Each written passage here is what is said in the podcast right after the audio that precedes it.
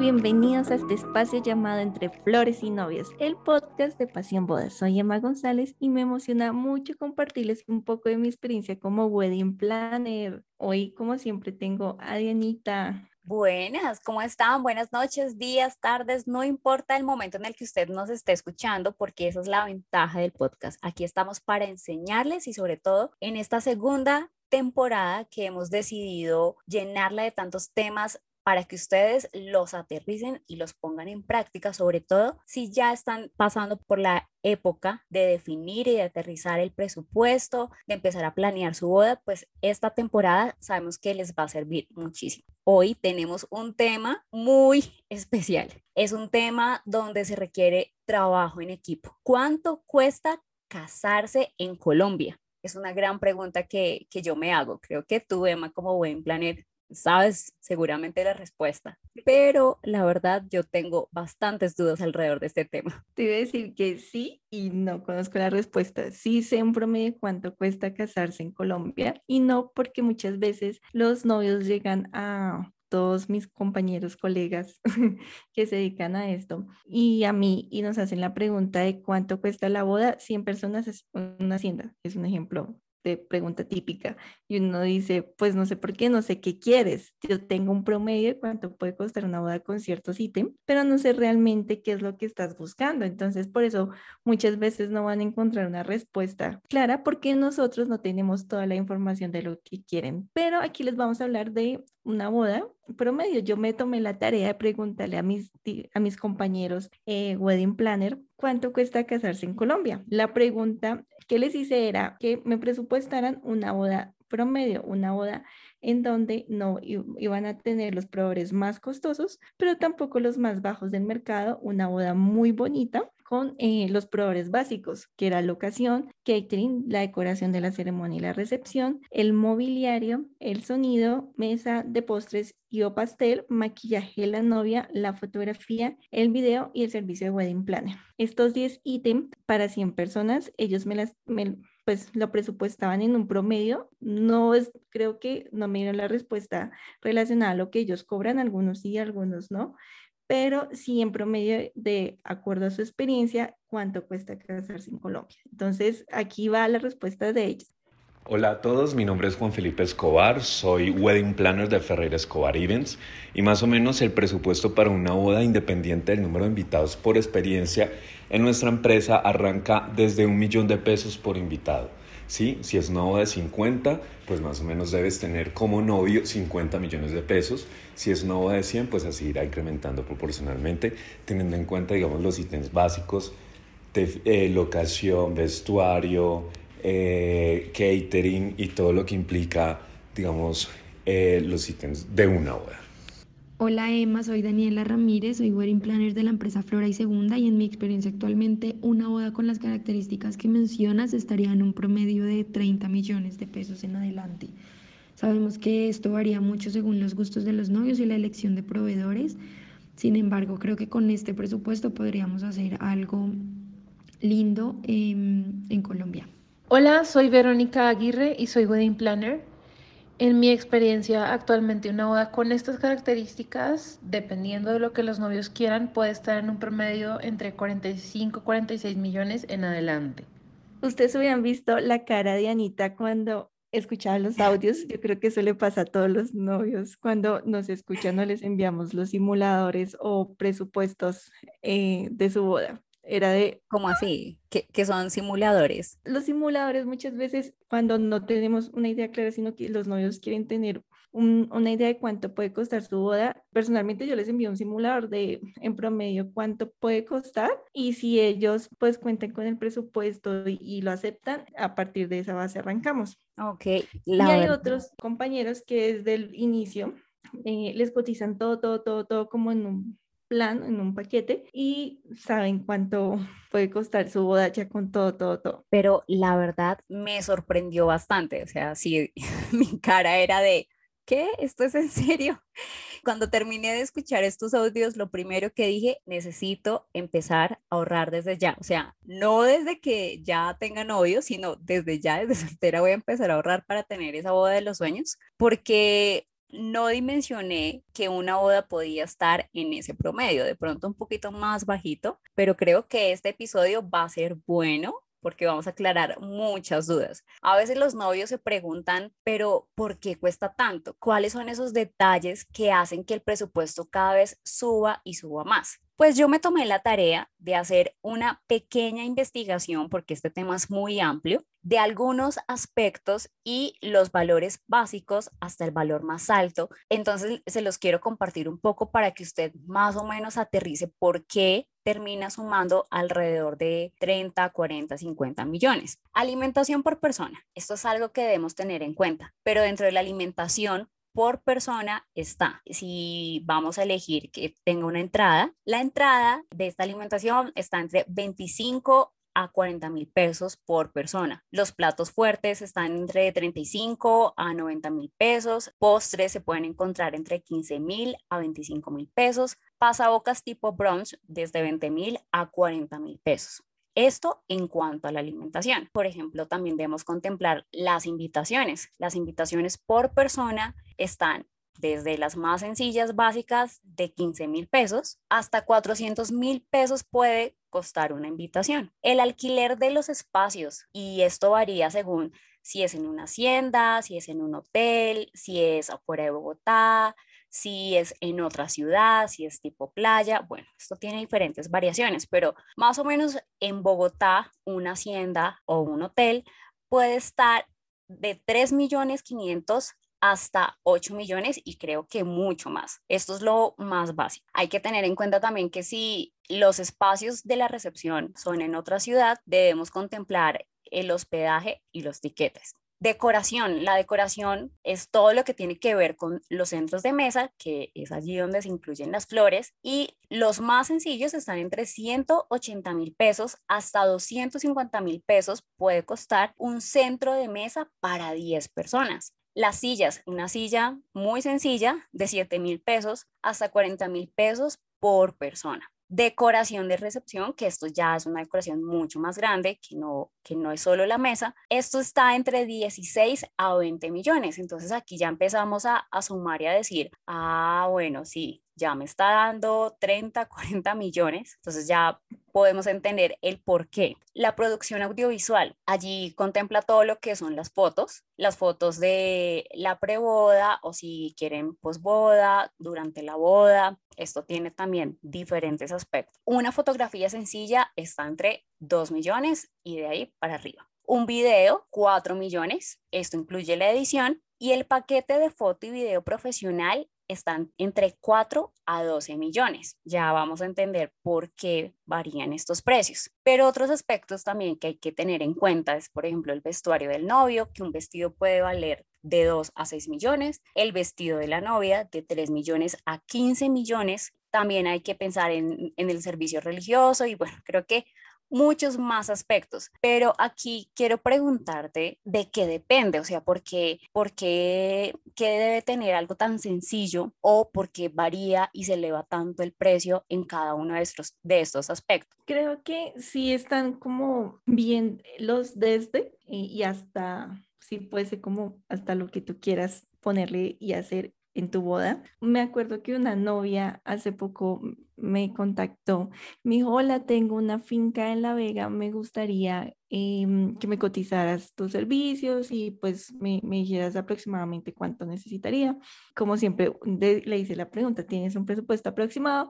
Me dijo, no tengo ni idea. Le dije, listo, le envié el presupuesto y se aterró y dijo, pero yo tengo el espacio, solo estoy diciendo que me pongan unas flores y la comida, pero si tú te pones a ver, no solo son las flores y la comida, es poner piso si el, eh, no está nivelado, es tener eh, lo que tú decías, no solo es el centro de mesa, sino vamos a tener iluminación, vamos a necesitar no solo iluminación decorativa, sino de apoyo en los diferentes espacios de, de la finca que tenga la novia, es el transporte, el catering, es el servicio de meseros, son muchísimas cosas. O sea, si me pongo a nombrar y a nombrar, son muchas cosas. Entonces, creo que varía mucho de acuerdo a lo que tú quieres. Creo que por eso muchos compañeros me decían, no, Emma, no te puedo contestar. Eh, muchos porque pues son muy cerrados con sus tarifas y como, ¿qué, qué estará pasando? Y otros porque no, no tienen claro la pregunta, porque esa es la misma pregunta que nos hacen los novios. ¿Cuánto cuesta casarnos para 100 personas? Pero varía mucho. Ejemplo, ahí te decían un desde hasta, eh, bueno, el centro de mesa, ¿qué estilo quieres? Un, un, uno alto, uno bajo o que sea pues que tenga un camino abajo y arriba tenga una decoración colgante, quieres en, en cuanto al salón una pista de baile de cristal, eh, sobre la, parte musical, quieres una orquesta o, o, un grupo de son cubano, varía mucho, mucho, mucho de acuerdo a lo que quieres. Y es importante que los novios sepan, ejemplo, en el servicio del catering, no es solo como, ah, bueno, eh, mi, mi menú va a ser todo vegetariano, entonces va a ser más económico. No, porque muchas veces todos los proveedores, por lo general, la parte de decoración también y, en especial tarjetería y catering, cobran también por su, diseño, porque hacen cosas de autor, ¿sí? La cocina de autor, de que se sientan contigo y crean un plato especial para ti cuesta, ¿sí? Si estás buscando una boda diferente, si estás buscando una boda que refleje lo que ustedes son como novios, las tarjetas personalizadas, por eso decía, yo creo que te aterriza, eh, perdón, aterraba el precio mucho de una tarjeta puede costar hasta 400 mil pesos. Y sí, eh, si las mandas a hacer en cuero, si vienen con una marcación especial, si son, como sé yo, lacres escritas a mano, bueno, con varias cosas que van sumando su valor y si son exclusivas para ellos, ¿sí? no, si no son tarjetas genéricas, si contratas un chef eh, de profesional o reconocido, la, si la locación que adquiriste necesita mucha transformación o no. Entonces creo que son varias cosas que hacen que eso varíe y que hace que de pronto muchos colegas no hayan tenido como, uy, wow, ¿cómo contesto esta pregunta? Y pueden que muchos hayan contestado como ah, lo más básico, lo básico desde ahí. Y otros te hayan dado un presupuesto más realista de, bueno, con todo te costaría tanto. Entonces creo que en eso varía y por eso los novios em, deben llegar más aterrizados y a raíz de esto es esta segunda temporada, porque queremos que ustedes lleguen aterrizados y no se sientan frustrados al no obtener las respuestas que ustedes necesitan, porque uno también se frustra como proveedor de no poderles dar toda la información, porque muchas veces ustedes tampoco saben qué quieren. Obviamente está el wedding planner para asesorarlos. la labor de ustedes es tener una lista de invitados concreta y adicional un presupuesto claro. Y a eso iba. ¿Cuáles son esos consejos para empezar a aterrizar el presupuesto y definirlo? ¿Qué debo tener en cuenta ya conociendo todo lo que implica? Bueno, yo aquí les tengo como seis consejos eh, para que puedan tener un presupuesto aterrizado y un poco más definido. Y el principal fue la tarea que les dejamos eh, en el último episodio y es definir el número de invitados. El segundo es ver y hablar con sus papás o personas que hayan manifestado que les van a ayudar con el pago de la boda, porque es importante que ustedes lo tengan claro, bueno, con cuánto contamos nosotros y con cuánto nos van a ayudar nuestros familiares o, bueno, la persona que sea, para que si ustedes puedan tener una cifra más concreta de cuánto pueden invertir. Pues tercer punto, y es uno de los más importantes, es tener ahorros. Tú hablas de que te dieron ganas de ahorrar desde ya. Y sí, no hay que esperar para tener novios, novio para ahorrar para tu boda y más allá de si ahorramos o no para la boda, es ahorrar siempre. Ok, bueno, aquí tengo una pregunta curiosa. ¿Es válido desde que, por ejemplo, no sé, empezar a ahorrar desde los primeros meses de noviazgo? ¿Tú crees que eso es bueno? Ahora, si yo estoy con una persona que sabemos para dónde vamos, que queremos casarnos, ¿tú crees que eso es bueno o en qué momento? O sea, lo que te decía, creo que siempre hay que ahorrar, siempre tenemos que tener el hábito y digamos que siempre los ahorros tienen un destino. Ejemplo, voy a cambiar de celular, me voy de un año a Australia, me voy a un viaje, no sé, a Nueva York, no sé cuál sea el destino de tu ahorro, pero siempre hay que ahorrar y así no tenga un destino y no, no lo tengas claro, ahorra. Cuando llegue la persona y justo se dé la oportunidad de casarte, tú ya tienes un ahorro.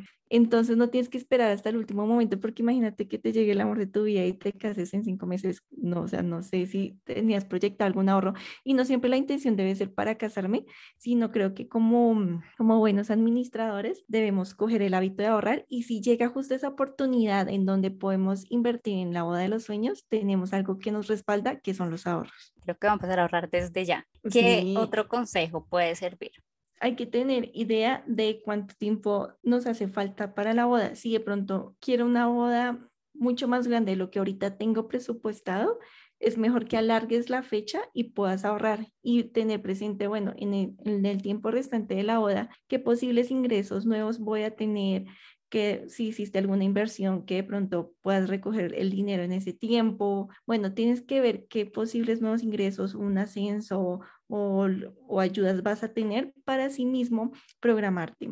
Eh, otra parte que me parece importante es que tengan presente los gastos adicionales, que son el vestuario del novio y la novia, la luna de miel, la vivienda, el sofá, el televisor, el donde van a del primer mes esto. El mercado, lo del primer mes, sí, porque, ejemplo, si ustedes ya vivían juntos, no debe ser nada nuevo la parte de compras para la, el apartamento o pagos de recibos, pero si no vivían juntos y sus papás eran los que solventaban, solventaban 100% la casa y les va a dar duro si no tienen un cojín de respaldo. Y otra parte, y el último punto del que les quiero hablar, es que para definir el presupuesto deben tener claro el destino. No es lo mismo casarnos en Bogotá que en Cartagena, no es lo mismo casarnos en Santa Marta que en Villa de Leyva. Eh, hay algunos proveedores que cambian, el, que son un poco más costosos de una región a otra y otros un poco más económicos, por así decirlo. Entonces, tener claro el destino y el estilo de la boda que quiero. Si quiero una boda íntima, una boda grande, una boda promedio. Entonces creo que eso es lo que debemos tener presente. Y algo que me parecía muy chévere y es algo que tú hiciste es indagar un poco para que así tú llegues un poco más aterrizado y te puedas sentar con tu pareja y decir, ok, según lo que he indagado, yo creo que ni siquiera te pusiste a cotizarle a otros profesores, no hiciste una labor investigativa. Entonces tú lo puedes hacer, te sientas con tu pareja, preguntas a otras personas que se han casado, parejas de amigos, y se sientan a organizar su presupuesto que sea coherente con lo que ustedes sueñan y quieren. Si hay una pareja que está en los preparativos, pero no tiene mucho presupuesto, hay algunas cosas básicas que debe tener en cuenta y no excluir en todo lo que es los preparativos, o sea, que sí o sí deben estar en el presupuesto. A mí me encanta este programa Entre Flores y Novias, llamémoslo así, porque no es un espacio solo para las novias que puedan contratar una wedding planner o tener una boda de, desde X cantidad de presupuesto, sino eh, es para todos. Y creo que a las novias que de pronto no tienen el privilegio de contar con un organizador de bodas, sea hombre o mujer, pueden invertir en la boda reduciendo el número de invitados. Mi frase siempre es como no sacrifiquemos calidad por cantidad. Yo no puedo tener 10 millones de pesos e invitar 100 personas. Sé que hay lugares que te cotizan tu boda en ese valor, pero si es lo que tú ves en redes, ay no, me encanta esta decoración y sueño con esta hacienda y vas al proveedor que te ofrece en 10 millones, todo para 100 personas, no vas a tener el mismo resultado. Ahora es un público diferente, no lo critico, van dirigido a otro público, pero si lo que tú sueñas es algo de otra calidad, de otro nivel, yo reduciría la calidad de invitados, haría todo en un restaurante súper lindo, en un hotel súper lindo, que no me cobren el lugar, sino me cobren solo la parte de alimentos y bebidas, contrataría un buen fotógrafo, haría todo de pronto más pequeño, pero de buena calidad y tendría la boda de mis sueños. No dejaría de soñar porque independientemente cuánto tú tengas, si tienes presupuesto casi que ilimitado, un presupuesto promedio o bajo, siempre como todo hay algo que es inalcanzable para nosotros. Entonces piensa que todos estamos, por decirlo así, eh, en el mismo momento y, tu momento es como, bueno, con lo que tengo, cómo lo puedo aprovechar y si de pronto es que no tienes mucho, pues aleja un poco la fecha de la boda y ahorra. Lo que hablamos del ahorro es tan importante porque yo no puedo decir, ay, me voy a casar en tres meses. Ejemplo, hoy una pareja me escribió, me caso el 9 de octubre. el 9 de octubre cumple años mi hija, su primer año, y yo, no, no puedo. Pero yo decía, ok, no le pregunté por qué empezó hasta ahora a organizar su boda, pero yo no puedo decir, me voy a casar el 9 de octubre sin haber tenido unos ahorros, sin al menos tener dinero para poder programar la boda, para poder hacerla así. Se puede hacer una boda en 8 días, 15 días, sí, no, no, no, no, es lo más aconsejable, pero se puede hacer, pero es cuánto dinero tienes y que, cómo quieres vivir ese día. No, no sacrifiques por darle gusto a todo el mundo la boda de tus sueños, que aún la puedes tener si no tienes de pronto todo lo que de pronto ves en redes sociales, puedes tener algo muy lindo. Bueno, la verdad, yo aprendí mucho, aclaré dudas que tenía, ya estoy preparada, o sea, ya cada vez me voy mentalizando más, pero Si ustedes quieren seguir conociendo nuestro contenido, recuerden que estamos en Instagram como arroba entre flores y novias. De verdad, recomiéndenle estos episodios a esa pareja que está empezando con los preparativos. Bueno, y una pregunta para ti. Aún viendo el presupuesto, creo que para ti fue como, porque no estás muy enterada de eso. ¿Te casarías? ¿Tendrías una boda muy linda? Claro, todo esto me lleva a, a soñar a soñar, pero de una forma aterrizada. Creo que a veces uno sueña, idealiza y de pronto no contempla cómo está esa expectativa realidad, pero desde ya me estoy mentalizando de una forma más aterrizada. Claro que sí, lo haría con muchos detalles de los que hoy pude conocer, pero por eso ya estoy preparando mi bolsillo. Pues la idea es aterrizarlos a todos, pues con la parte del presupuesto. Mi último consejo es que hagan una inversión integral que si van a tener una súper decoración, todo en un súper lugar, no vayan a dar un sándwich. es ser coherentes o si van a contratar a un súper fotógrafo que tengan un espacio lindo que el fotógrafo pueda retratar, ¿sí? sean coherentes, no pueden tener un super lugar y de pronto ustedes como novios eh, haber ahorrado o no haber sido cuidadosos con su arreglo, con su vestido. La idea es que sea integral, si vas a invertir en tu boda, que todo se vea lindo, coherente y de buena calidad. Gracias por escucharnos y nunca olviden que el amor es el vínculo perfecto. Mi gran amor, tú y yo, profunda inspiración de amor, insulto a ti.